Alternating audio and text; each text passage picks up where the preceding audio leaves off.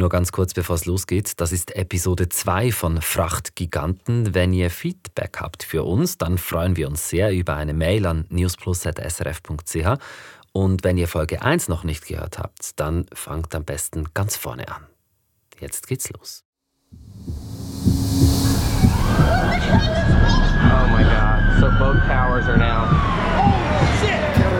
In New York. Zwei Flugzeuge rasen in das World Trade Center.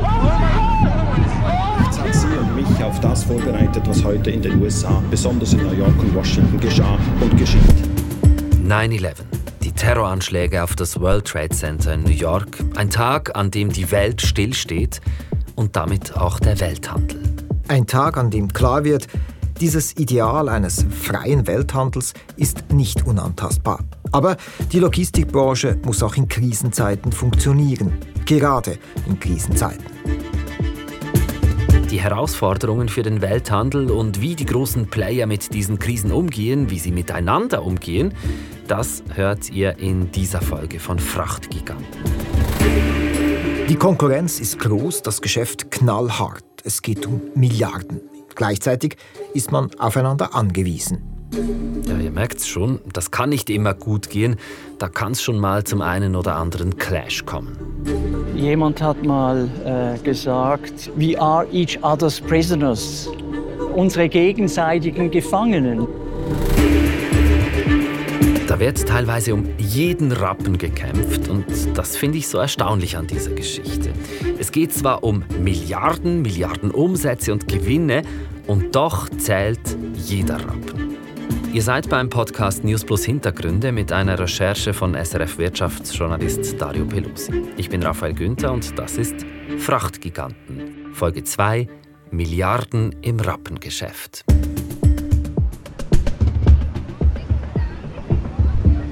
Ich will mit Jörg Bandle zum Ground Zero, dahin, wo alles passierte am 9-11. Wir treffen uns dieses Mal mitten in New York am neuen Oculus-Bahnhof. Das ist der Oculus, ja. Ein weißes Gebäude in Form einer stilisierten Taube. Vieles ist neu entstanden an Ground Zero, mitten in Manhattan, mitten im Finanzdistrikt. Ja, hier ist es. Es ist laut, typisch für die Straßen von New York. Dort, wo einst die Zwillingstürme des World Trade Centers standen, steht heute das 9-11 Memorial. Wasser rauscht hinab in zwei riesige quadratische Becken. Am Beckenrand sind die Namen der 3000 Opfer der Terroranschläge eingraviert.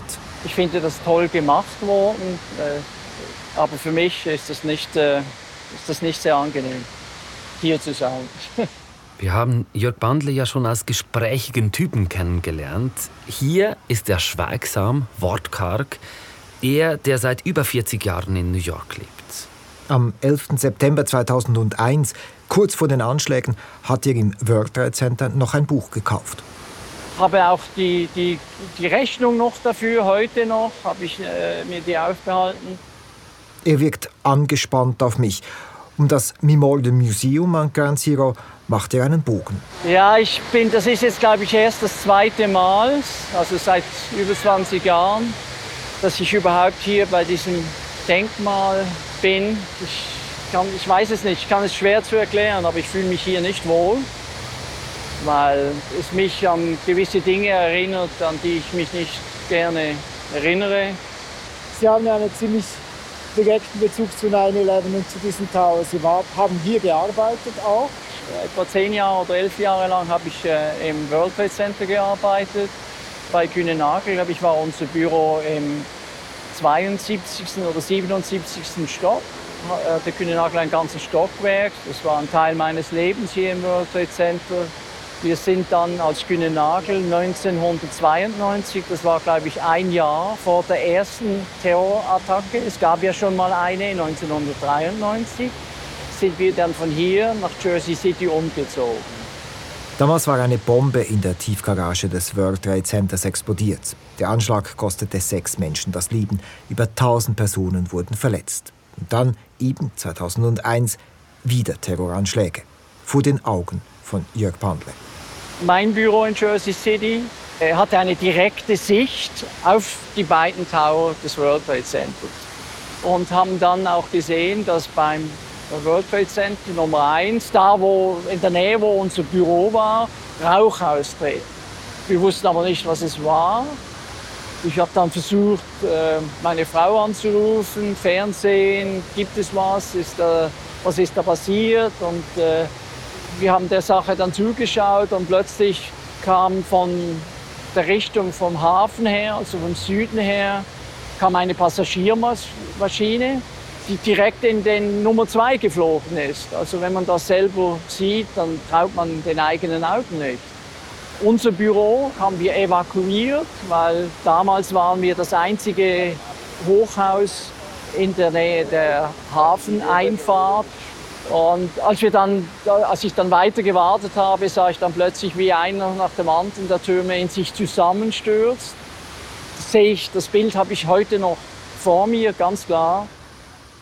Ich finde, man hört heute noch, wie nahe diese Geschichte Jörg Bandle gegangen ist, wie nahe dran er auch wirklich war. Dieser Tag 9-11, der hat bei ihm Spuren hinterlassen und natürlich auch bei seiner Arbeit als Spediteur. Plötzlich stand alles in Frage. Also, wie wollen wir weiterfahren? Und diese Frage ist dann akut. Man hatte kurz nach 9-11 für einige Monate hatte man natürlich immer Angst, dass eine sogenannte Dirty Bomb also eine kleine Nuklearwaffe in irgendeinem Container versteckt wird und dann im Hafen von New York äh, mit äh, Fernsteuerung exportiert wird. Deshalb haben natürlich die amerikanischen Zollbehörden, Sicherheitsbehörden, haben dann sehr schnell verlangt, dass die Manifeste, also für jedes Schiff, das in New York ankommt, wird ja schon am Abgabungshafen ein Manifest erstellt wo die entsprechenden Informationen, wer hat den Container beladen, entladen, was ist da drin und so weiter, dass diese Informationen schon vor Abfahrt des Schiffes am Ursprungshafen gemeldet werden. Das hat natürlich die ganze Organisation, es gab natürlich sehr viel Druck geändert des Transportes, weil viele dieser Informationen wurden eigentlich in der Vergangenheit immer erst gemeldet nach Abgang des Schiffes. Jetzt müssten diese Daten bereits schon vorher gesammelt werden und elektronisch übermittelt werden. Diese Anforderungen wurden dann auch in anderen Ländern eingeführt, Kanada, Japan, Europa. Äh, darum würde ich sagen, 9-11 hat natürlich den Transport in der Hinsicht sehr, äh, sehr viel komplizierter gemacht. Die amerikanischen Behörden sind strenger nach 9-11, bei der Flugfracht natürlich, aber auch beim Transport von Waren über die Meere. Von jedem Schiff, das New York oder einen anderen US-Hafen anläuft, wollen sie eben genau wissen, wer welchen Container wann wo aufgeladen hat und was drin ist das mal auf Seiten der Fracht, aber damals nach 9-11 hat sich ja auch vieles für uns als Privatpersonen verändert. Plötzlich durfte man zum Beispiel keine Flüssigkeiten mehr im Handgepäck ins Flugzeug nehmen und so weiter. Und gerade bei Reisen in die USA ist es ja nochmals strenger. Wenn ich Jörg Bandle zuhöre, dann tönen diese Veränderungen sehr aufwendig und auch nach ziemlich viel Papierkram. So richtig viel Papierkram.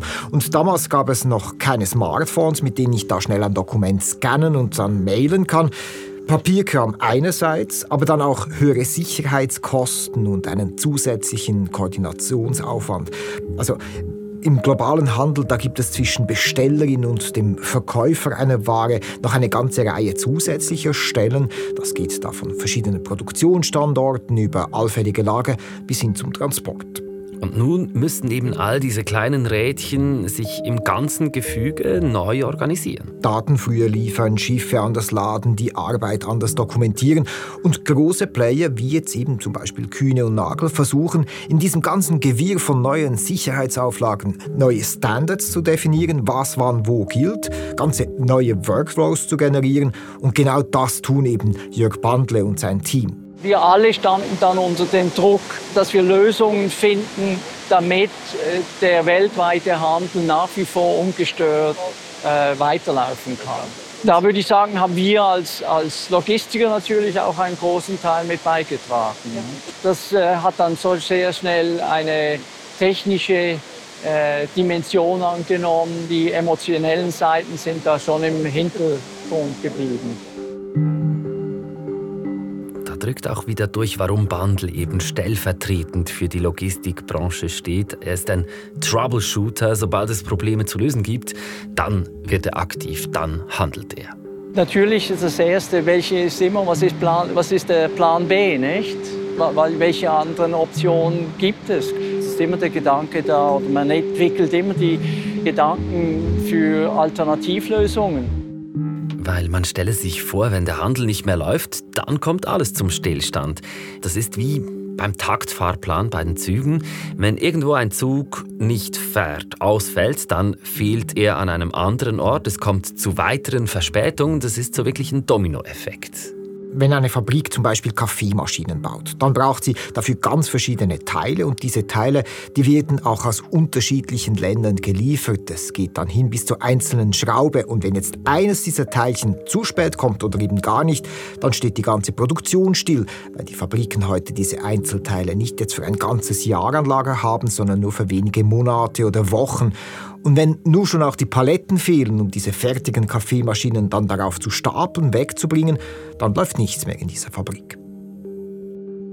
Aber dass tatsächlich gar nichts mehr läuft, das gibt's im Welthandel eigentlich nicht, allen Krisen zum Trotz, trotz Terror, trotz Krieg. Er wächst und wächst und wächst, trotz vielen Unsicherheiten, die uns ja gerade auch jetzt wieder beschäftigen. Teilweise profitiert die Logistik sogar von solchen Krisen. Covid zum Beispiel, da waren Container und Schiffe knapp und doch war die Logistikbranche am Schluss die große Gewinnerin, weil die Frachtpreise in die Höhe schossen, verdienten diese Logistikkonzerne Milliarden. Und wir müssen gar nicht bis Covid zurückgehen. Auch heute wieder, in einer Zeit, in der Rebellen Containerschiffe im Roten Meer gezielt angreifen. Die wollen da die Handelsströme unterbrechen und das US-Militär greift ein, verteidigt den Handel. Das zeigt auch wieder, irgendwie muss es immer weitergehen. Das stimmt schon, aber so ganz spurlos gehen die Krisen eben doch nicht an dieser Branche vorbei. Zum Beispiel nach der Finanzkrise, die war ja eine Art Spätfolge dieser Terroranschläge von 9-11. Da, als die Menschen plötzlich weniger konsumierten, da wurde weniger Ware transportiert und plötzlich mussten viele Reedereien aufgeben. Während der Finanzkrise 2008-2009 haben die Reedereien ungefähr 20 Milliarden äh, äh, Dollar verloren, kollektiv zusammen. Und das hat natürlich dazu geführt, dass äh, eine Konsolidierung stattfand. Und heute haben wir viel, viel weniger Reedereien, als wir noch vor 20 Jahren hatten, was den Reedereien natürlich mehr Kontrolle über den Markt gibt. Die Reedereien sind für die Logistikerinnen und Spediteure wie Jörg Bandle wichtige Partnerinnen und Konkurrentinnen zugleich. Was mit ihnen passiert, das hat einen Einfluss auf Bandles Geschäft. Am besten kann ich das mit zwei der größten Player im Welthandel überhaupt erklären, Kühne Nagel und MSC. Beides Schweizer Unternehmen, Kühne und Nagel, der langjährige Arbeitgeber von Jörg Bandle, haben wir schon kennengelernt ist die Nummer 1 in der Seefracht, besitzt aber kein einziges Schiff. Und der langjährige Chef von Kühne und Nagel, Klaus Michael Kühne, der gehört zu den Top 3 der reichsten Menschen in der Schweiz. Aufgefallen ist mir auch ein Auftritt von ihm in einem siebenminütigen Imagevideo von Kühne und Nagel. No matter where on earth our more than 40,000 people are located, one thing unites them all – their readiness to overcome the boundaries of time and space across Kühn Nagels global logistics network. Man hört, dass er deutsche Wurzeln hat. Grenzen spielen keine Rolle, sagt er da. Zeit und Raum überwinden, das sei das Ziel. Zentrale Werte für Kühne und Nagel und die betont das Unternehmen auch sehr gerne. Es ist ein moderner Konzern, ein sehr mächtiger Konzern und gleichzeitig wird immer auch wieder die Beständigkeit betont, die Tradition, die Familie. Und Kühn und Nagel organisiert für Kundinnen und Kunden eben die Container für ihre Waren. Und den Platz auf einem Containerschiff. Und da suchen sie dann eben das günstigste Angebot, zum Beispiel bei Reedereien wie Maersk oder eben bei der italienisch-schweizerischen MSC. Ich kenne MSC vor allem im Zusammenhang mit Kreuzfahrt, weniger im Frachtbusiness. MSC ist eine Reederei mit einem gigantischen Imperium, unter anderem eben mit Kreuzfahrtschiffen, aber es ist vor allem eine Reederei für Containerschiffe. Vielleicht hast du da in Erinnerung diese schwarzen Schiffe mit den drei großen weißen Buchstaben Ja, drauf. genau. Und die Rede da ist von über 750 Schiffen, die da unter ihrer Kontrolle sind. 750 Schiffe, das muss man sich schon mal vorstellen. Das ist enorm viel. Und damit nicht genug, also MSC betreibt auch eigene Hafenanlagen. Du findest ja, MSC sei ein sehr typisches Unternehmen für diese Branche. Hinter MSC, der Mediterranean Shipping Company, da steht die Familie Aponte. Es ist ein Familienunternehmen, über 50-jährig. Die Familie, die tritt dann auf, wenn sie ein neues Schiff tauft. Aber sonst ist die sehr verschwiegen. Geschäftszahlen hält die Familie geheim. Spezialistinnen schätzen den Umsatz auf rund 80 Milliarden Franken, den Gewinn 2022 auf über 30 Milliarden Franken. Es gibt also nur Schätzungen zu den MSC-Zahlen, obwohl das so eine große Firma ist. Das zeigt, wie wenig man wirklich über dieses Unternehmen, dieses Imperium weiß. Die Verschwiegenheit, die zeigt sich auch bei vielen Interviewanfragen, die du schon äh, bei MSC deponiert hast. Und kassiert habe ich immer ein freundliches Nein, danke. Immerhin freundlich. Aber äh, ich konnte natürlich mit vielen Leuten aus der Branche reden und daher weiß ich, Familie, das schreiben die Apontes groß. Also wenn es ein Treffen gibt mit Geschäftspartnerinnen und Partnern, dann ist oft deren ganze Familie eingeladen in eine eigens gemietete Hotelanlage. Tönt nach einer guten Party. Genau, und dann gibt es eben neben dem Geschäftlichen auch Unterhaltung, ein Rahmenprogramm für die ganze Familie. Und Familien stehen eben auch hinter vielen anderen Logistikkonzernen. Zum Beispiel eben, wir haben Maersk erwähnt, aus Dänemark, die weltweite Nummer zwei im Reedereigeschäft. Bei denen ist das nicht anders.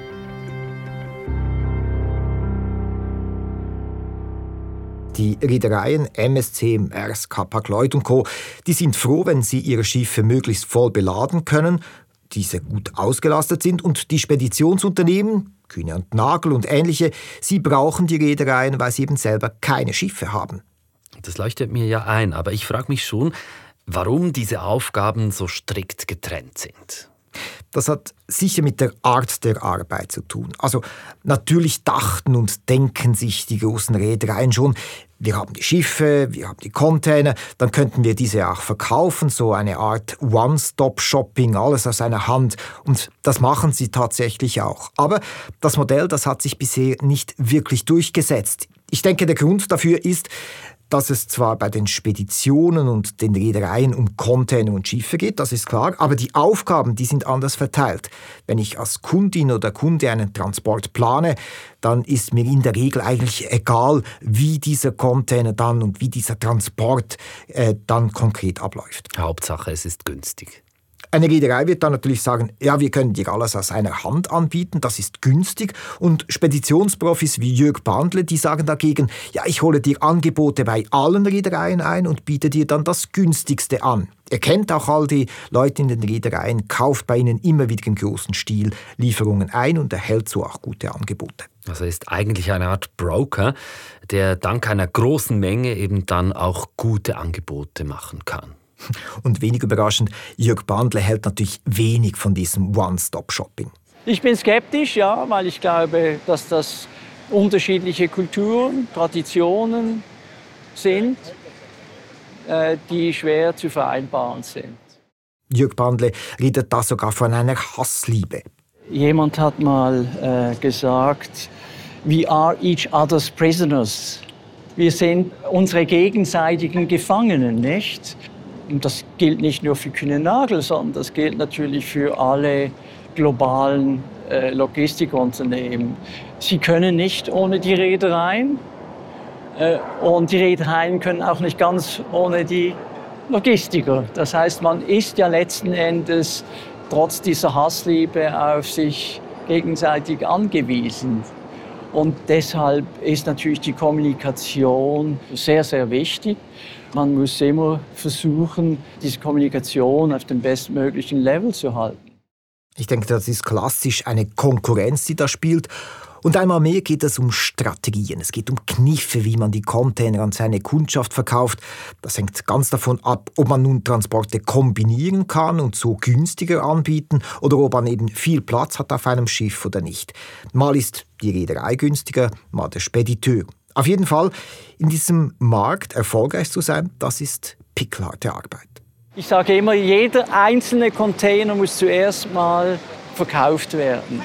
Und es gibt eine riesige Konkurrenz, auch in der Spedition, bei den Logistikern gibt es also nicht nur die fünf oder zehn großen, es gibt nach wie vor sehr viele kleine Familienbetriebe.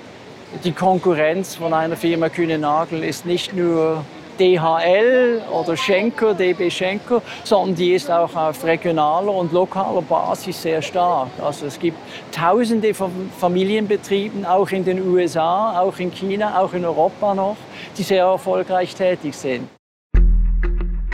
Du, was mir auffällt, es geht dauernd um Familienbetriebe. Das hören wir jetzt immer wieder in diesem Podcast. Warum so viele Familienbetriebe in dieser Branche? Warum ist das wichtig? Das hat mit Tradition zu tun. Logistikunternehmen, die haben oft eben eine lange Geschichte. Am Anfang standen da Familien, die die Handelsunternehmen über Generationen aufgebaut haben. Aber es hat noch einen weiteren Vorteil. Das hat mir mal eine griechische Reederin erzählt. Als Familienunternehmen, da muss man weniger darauf achten, die Aktionärinnen und Aktionäre da jedes Quartal zufriedenzustellen. Man muss sich nur innerhalb der Familie einig sein, oft auch die Geschäftszahlen nicht offenlegen. Wenn man sich dann einig ist in der Familie, kann ja auch Streit geben. Klar, aber es ist immer noch einfacher, als wenn man mit einer Riesenmenge von Aktionärinnen und Aktionären zu tun mhm. hat, die es alles besser wissen. Und das kann von Vorteil sein, wenn man große Investitionen machen muss, eben zum Beispiel Millionen ausgeben für neue Schiffe. Und da sind wir wieder beim Geld und bei der Verschwiegenheit der Branche. Ja, schnell handeln zu können, ohne immer gleich Rechenschaft darüber abzugeben und eben auch mal unkonventionelle Wege suchen und finden. Das passt in dieses kompetitive Umfeld mit einem großen Wettbewerb, aber wo es eben ein Gegeneinander und ein Miteinander braucht. Etwas, was Jörg Bandler in Fleisch und Blut übergegangen ist. Disziplin ist ihm wichtig, Ehrgeiz, Leistung. Das zeigt sich auch in seinem Privatleben, zum Beispiel beim Sport. Angefangen hat es nach 9-11, als ein Kollege ihm vorgeschlagen hat, einen 4000er zu besteigen, einen Berg in der Nähe von Seattle in den USA. Damals war er bereits über 50-jährig. Und um diese Fitness zu erreichen, äh, habe ich mir gesagt, also jetzt äh, melde ich mich für den New York Marathon an. Und nach der Besteigung des Mount Rainier habe ich dann plötzlich mein neues Hobby gefunden. Nicht? Das eine ist Marathonstrecken zu laufen und gleichzeitig das mit Bergbesteigung in Verbindung zu bringen. Aber schnell merkt ihr, ein Viertausender, das reicht nicht. Es muss immer mehr sein. Ein Marathon ist auch zu kurz. Er macht einen Ultramarathon. Er wagt sich an die Königsdisziplin, wie er sagt, und läuft 160 Kilometer. Wenn ich mal eine gewisse Routine erreicht habe, möchte ich schon wieder ein höheres Ziel stecken. Auch da ist Jörg Bandle eben ganz der Spediteur, denke ich. Leistung bringen ist wichtig, an seine Grenzen gehen, darüber hinaus, aber immer gut geplant und organisiert. Das gehört mit zum Kern der Spedition. Also planen, alles durchorganisieren, Eventualitäten durchdenken. Das ist in dieser Branche eben so wichtig, dass man dann auch schnell reagieren kann. Also, wie man heute auch gern sagt, sehr agil zu sein. Genau, Agilität gehört in dieser Branche eben schon lange dazu und dieses Vorbereitetsein auf Unvorhergesehenes, das lebt Jörg Bandle auch privat aus. Er ist dabei aber auch schon gescheitert. Trotz aller Disziplin und Vorbereitung musste er abbrechen, als er hoch hinaus auf einen 8000er im Himalaya wollte. Die Höhe, die macht ihm zu schaffen, es ging gesundheitlich nicht. Wenn ich zurückblicke, dann meine ich zu wissen, dass die Gefahr eigentlich gar nicht so groß war oder dass die körperlichen Herausforderungen gar nicht so groß waren. Und dann kommt dieses Gefühl des äh, Regrets, also dass man das bereut. Und die Frage ist, lernt man damit umzugehen? Äh, nein, also ich habe eigentlich immer diese gleichen Gefühle, die kommen immer wieder das habe ich zumindest gelernt, dass wenn ich jetzt irgendetwas aufgebe, ist das eigentlich nur ein Problem für mich. Es ist kein Problem für die anderen. Das Problem war, das sagt er selber, seine Ungeduld. Er gab sich zu wenig Zeit, um sich an dieses neue Klima anzupassen. Und manchmal müsse man auch am Limit geduldig sein können, einen Schritt zurück machen.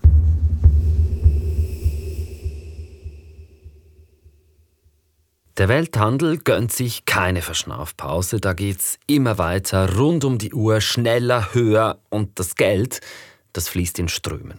Konzerne wie Kühne und Nagel, Maersk oder MSC, die machen Jahresumsätze in der Größenordnung von 40 bis über 80 Milliarden Franken. Wobei der Preis für einen einzelnen Containertransport eigentlich recht günstig ist, finde ich. 2000 Franken. So in etwa, das variiert täglich je nach Angebot. Gerade jetzt durch die Probleme im Roten Meer steigen diese Preise gerade wieder rasant. Aber wenn ich mir überlege, was da alles reinpasst in so einen Container, wie viel Ware, und das kostet gerade mal 2000 Franken, und dann machen diese Firmen Umsätze von 40 bis 80 Milliarden, da musst du so manchen Container verschiffen, damit du auf diese Zahl kommst. Da können wir mal eine Rechnung aufstellen. Also wenn Jörg Bandle einen Container für 2000 Franken verkauft, dann erhält die Reederei, die diesen Container transportiert, zum Beispiel MSC, rund 1900 Franken der Spediteur Bandle, er erhält 100 Franken. Und für diese 100 Franken kann er jetzt natürlich nicht stundenlang verhandeln. Also muss er es mit der Menge machen. Er verkauft viele Containertransporte auf einmal, zum Beispiel einen wöchentlichen Transport für ein Schweizer Unternehmen von Shanghai nach Basel. Und dann eben stimmen Aufwand und Ertrag wieder. Die müssen tausende Container verkaufen, damit es sich lohnt. Und darum ist es ein Geschäft, eben ein Geschäft, in dem jeder Rappen zählt. Kleinste Unterschiede beim Preis sind da wichtig. Das ist in der Logistikbranche praktisch in Fleisch und Blut übergegangen. Jörg Bandler erzählte mir da auch die ein oder andere schöne Anekdote dazu, also von nicht klimatisierten Büros, um Geld zu sparen. Oder er hat sogar erlebt, dass ein Firmenboss am Abend durch die Gänge lief. Und wenn es noch hell genug draußen war, hat er also das Licht ausgeschaltet, wenn es an war. Oder eben auch, dass äh, damals hat man ja noch ein, ein, Postbüro gehabt, nicht? Und wo der Eigentümer abends zwei Stunden im Postbüro war, um sicherzustellen, dass nicht zwei Briefe an die gleiche Adresse gegangen sind. Man dann eben auch zweimal die Postgebühr bezahlt hätte. Da bist du mega reich und erfolgreich und kontrollierst noch Briefe, muss man sich mal vorstellen. Es geht eigentlich um sehr viel Geld und dennoch sparen die Firmen wann und wo immer es geht. Denn sie wissen, so ein Deal, der kann eben auch schnell ins Auge gehen. Das Containergeschäft, das ist starken Schwankungen ausgesetzt. Und wenn ich jetzt viele Container für mehrere Monate günstig verkauft habe, die Preise aber plötzlich steigen, zum Beispiel für Treibstoff oder die Fahrt teurer wird, dann schreibe ich Verluste. Und wenn Speditionskonzerne rote Zahlen schreiben und sparen müssen, dann entlassen sie sehr schnell Personal. Über die Hälfte der Ausgaben sind bei solchen Konzernen Lohnkosten.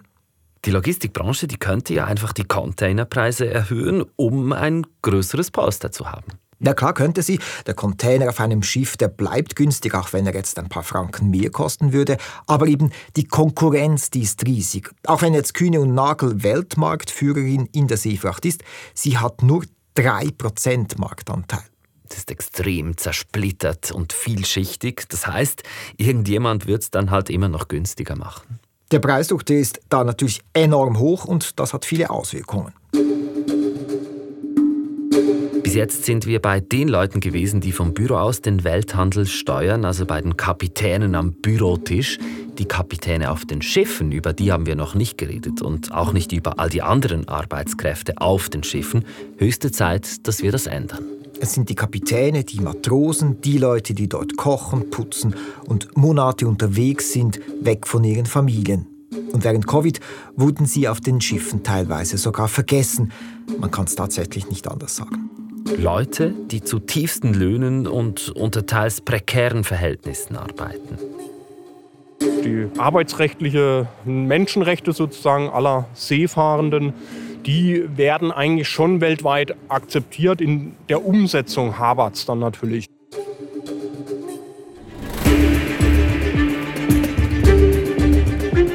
Wir schauen auf die dunkle Seite der Fracht und fragen, wie geht es den Leuten auf den Containerschiffen und wie steht es eigentlich um die Umweltschäden, die diese Riesenfrachter Tag für Tag verursachen?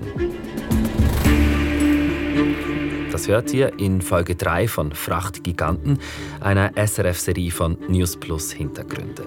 Wenn euch dieser Podcast gefällt, dann gebt uns eine Bewertung auf der Podcast-App eures Vertrauens. Das hilft, damit uns noch mehr Leute finden. Recherche Dario Pelosi aus der SRF Wirtschaftsredaktion, Produktion Selin Rawal, Sounddesign Thomas Baumgartner. Ich bin Raphael Günther und alle Folgen von Frachtgiganten gibt's auf srf.ch-audio und auf allen gängigen Podcast-Plattformen. In einer Woche sind wir mit der nächsten Folge am Start.